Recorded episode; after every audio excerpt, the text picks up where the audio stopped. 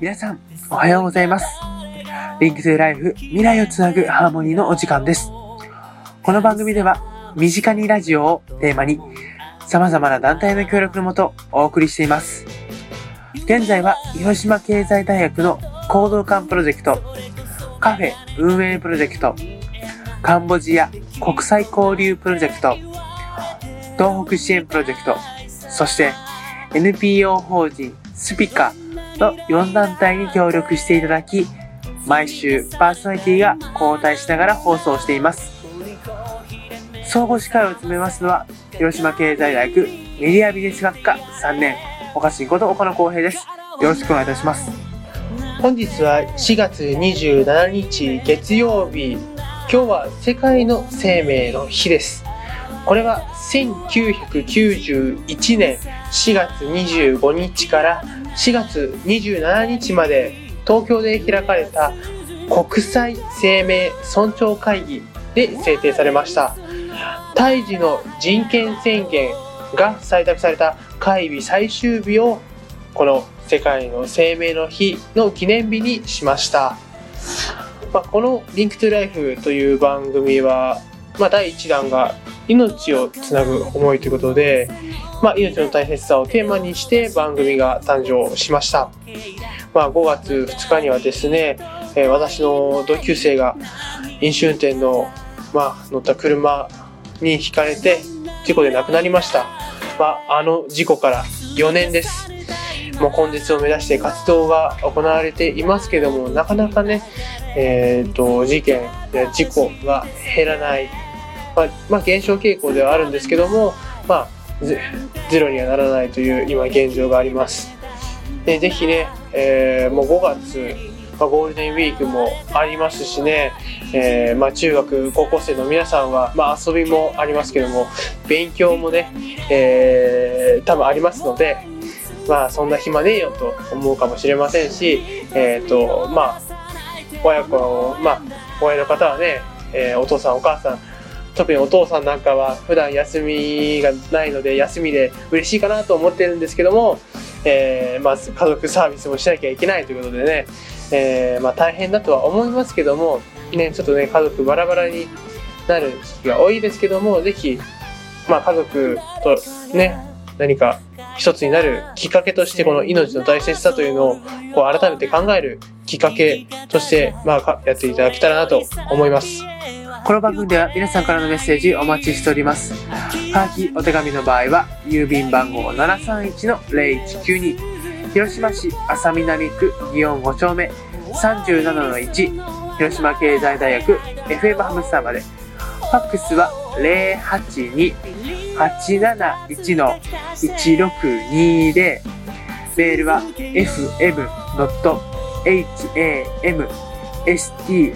アットマーク fm.ham.star.live.jp までお願いいたします。皆さんからのメッセージお待ちしております。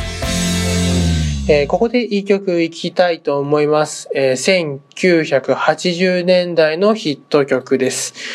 ね、懐かしい方もいらっしゃると思います。レベッカでフレンズ。 Link to Life 命をつなぐ思い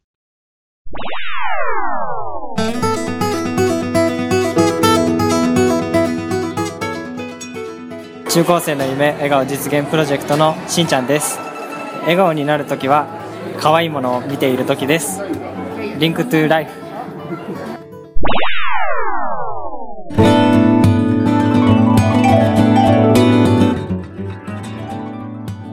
カンボジア国際交流プロジェクト2年上寺遥です、笑顔になる瞬間は GLAY の音楽を聴いている時です。 Link to Life。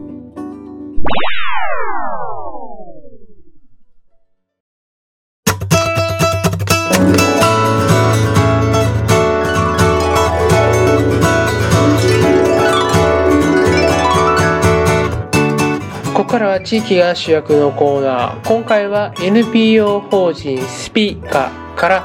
え命の教室という番組が、えスタンバイしています。えーまあね、今回で5回目を迎えるこの命の教室ですけども、まあ、今回このね、まあ、コーナーを担当している山下さんという方はですねもう本当にですね熱心な方であとはね本当原稿とか、まあ、喋り口調も含めてですね本当に聞きやすいリズムもコーナーを作ってくれるなと思いながら僕もこう編集をしてるんですけどね。ね今回5回目ということで何を話してくれるかというと、えーフィラリアという、まあ、病気ですね。犬や猫動物にとっての病気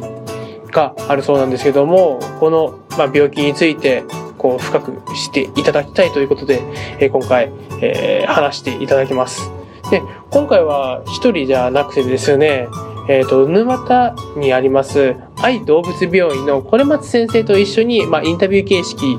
の中でこう話していると。で本人もですね山下さんも、ね、今回インタビューをこうやってきた中ですごく勉強になったという、まあ、話も聞けたので、まあ、これからもやっていきたいというね感想もいただいているのでこのね地域がつながるという意味ではなんかね一歩踏み出せたんじゃないかなと思いながら僕はこう聞いてましたけどもぜひぜひね皆さんも聞いてみてください。リンクトゥライフ未来をつなぐハーモニー命を教室このコーナーは NPO 法人スピカの提供でお送りいたします。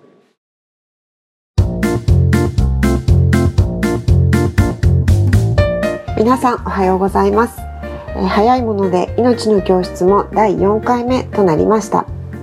人間と動物が豊かに共生する社会を目指して日々活動しています。NPO 法人スピカの山下育美です。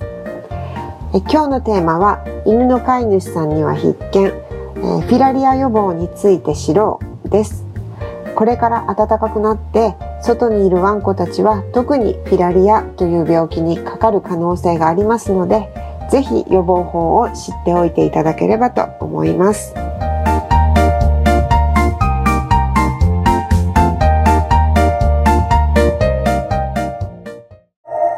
リンクトゥライフ。命をつなぐ思い。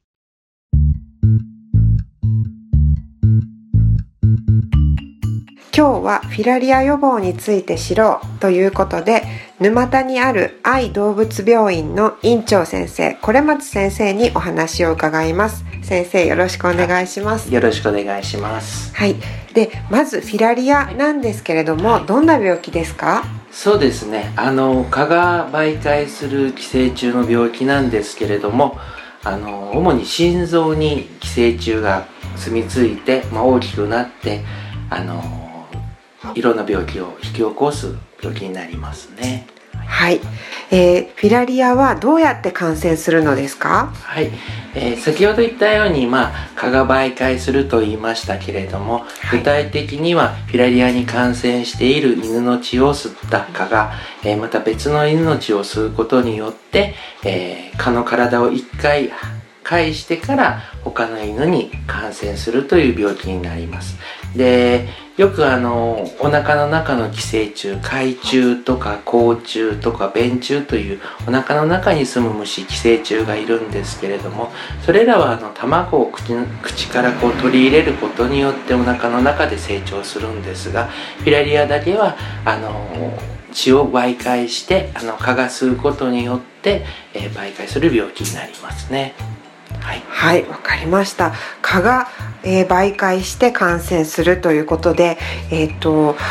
犬は外に行くことも多いですから、あのかかってしまいやすいんじゃないかと思うんですけども、ね。えっと、一度一度フィラリアにかかるとどんな風になりますか？また治療法はどんなものがありますか？はい。えっと、まあ、フィラリアにかかると、症状としては咳がすごく出てきたとか、まあ、食欲がなくなったり、元気がなくなったり、あとはまあ、腹水、お腹の中に水が溜まってお腹が異様に膨らんできたり、あとまあ、あの吐いたりとかっていうこともありますけれども大体まあ感染してすぐはあの症状も出ません。でもその虫がだ心臓に来て大きくなることによっていろんな症状先ほど言ったような症状が出るんですけれども治療方法としては、まあ、昔から手術をするであるとかあと薬を、えー投与するとかいう方法はありますけど何しろ心臓の中にいる虫なんでそれらがその心臓の中で死んでしまう時に暴れるんですねそうした時に心臓の血管を破ったりとかして、はいあのー取り返しのつかない事故を起こしたりとかもすることがよくありますんでまずは予防をしていただくのが大切だと思います。あそうなんですね。で予防が大切ということなんですけれども、どんな風に予防したらいいですか？そうですね。あの今月に1回飲ませる予防薬というのがあります。はいあと他にも背中に塗るタイプの薬、はい注射とか、いろんな薬がありますけれども、はい。まあ、あの飲め飲む薬が一番やはり歴史が長いので、はい安全だとは思います。はい。でただあのいろんなタイプのものがありますので、その子に合った薬を選んでいただければ一番いいと思いますけれども、それはあの獣医さんに相談していただければいいと思いますので、そうですね。ワンちゃんのそれぞれの病歴などもあると思うので、ね。あの自分で判断しないで、あの先生に聞くっていうことが大事なんですそうね。はい、わかりました。えっ、と今ワンちゃんの話をずっとしてきたんですけれども、猫にもフィラリアっていうのはありますか？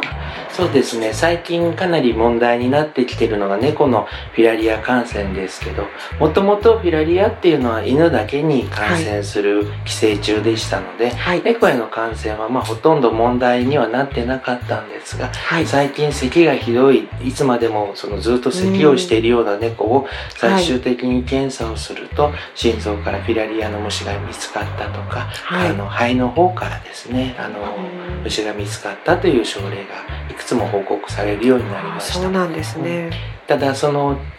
猫の場合は犬と違って検査方法がはっきりしたものがなくってはい。あのまだまだ治療の方も確立されていませんしはい。検査自体ができないということで、はいあの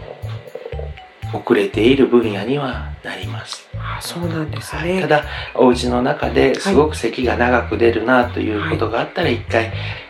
動物病院で相談された方がいいかもしれませんね。そうなんですね。はい猫だから大丈夫って思わずに咳なんかに要注意ということですねそうで。すね。はいわかりました。えー最後に病院を訪れるときに何か注意しておくことありますか？そうですね。フィラリアの薬っていうのは大体飲ませる時期が広島だったら6月から11月の末、もしくは12月まで飲ませていただければいいんですけれども、はい。あのその薬も必ずあのごちお近くの動物病院で診察を受けてからはいもらうようにしていただければいいと思います。まず体重によっても薬の量も違いますし同じ広島でも飲ませる時期がまだ異なる場合もありますので検査とか診察を受けてから処方を受けてください。はいはい、わかりました、えー今日はフィラリア予防について知ろうということで、えー沼田にある愛動物病院の是松院長先生にお話を伺いました。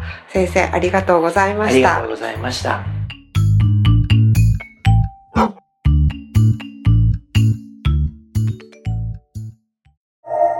リンクトゥライフ命をつなぐ思いそれではスピカからのお知らせです。えはじめにイベントのお知らせです。5月23日土曜日から29日金曜日まで広島市アステールプラザ市民ギャラリーにて命の連帯アートエキシビション in 広島2015を開催します。犬猫の殺処分に反対する広島県在住のアーティスト14人が命をテーマにした作品を展示します。22日金曜日にはオープニングレセプション。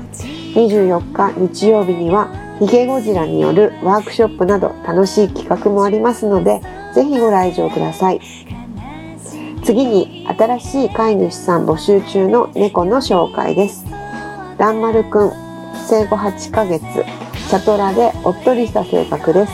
人間によく慣れていてとっても可愛い子です。少しアレルギー体質なので体調管理を細かくしてくださる飼い主さんを募集しています。そして最後にイオンモール広島祇園店では毎月11日に幸せのイエローレシートキャンペーンが行われています。ここにスピカもボックスを置かせてもらっていてそこに皆さんのイエローレシートを入れていただくと1%が寄付できるという仕組みです。えぜひ11日にイオンに行かれる際にはご協力をお願いいたします。えそれぞれお問い合わせは NPO 法人スピカ082-894-8686またはホームページからお問い合わせください。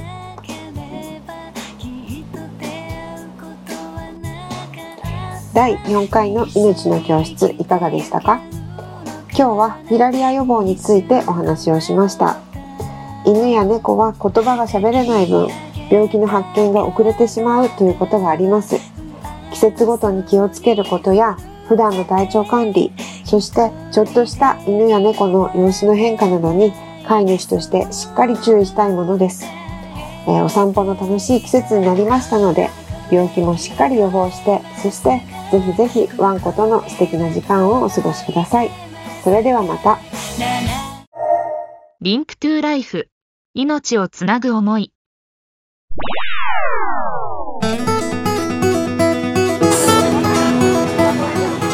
エ FLP の上潤です、えー今頑張っていることは大学を盛り上げることです。Link to Life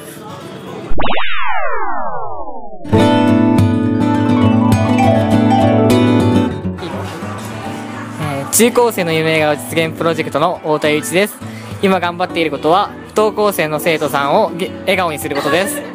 Link to Life。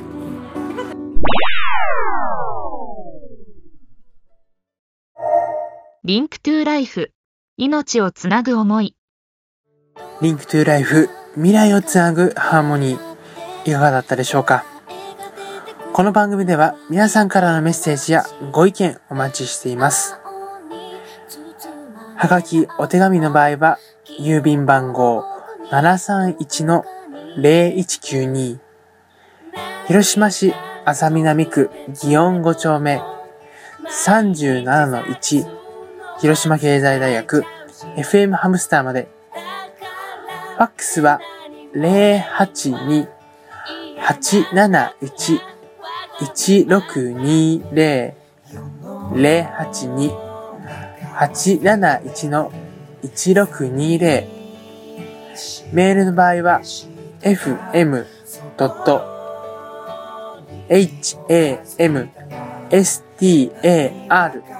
アットマーク liv.jp までお願いいたします。皆さんからのメッセージお待ちしております。また、FM ハムスターでは Twitter、Facebook、ブログも日々更新しておりますので、FM ハムスターと検索してください。リンクトライフ未来をつなぐハーモニー。お相手は広島経済大学メディアビジネス学科3回生岡野光平でした。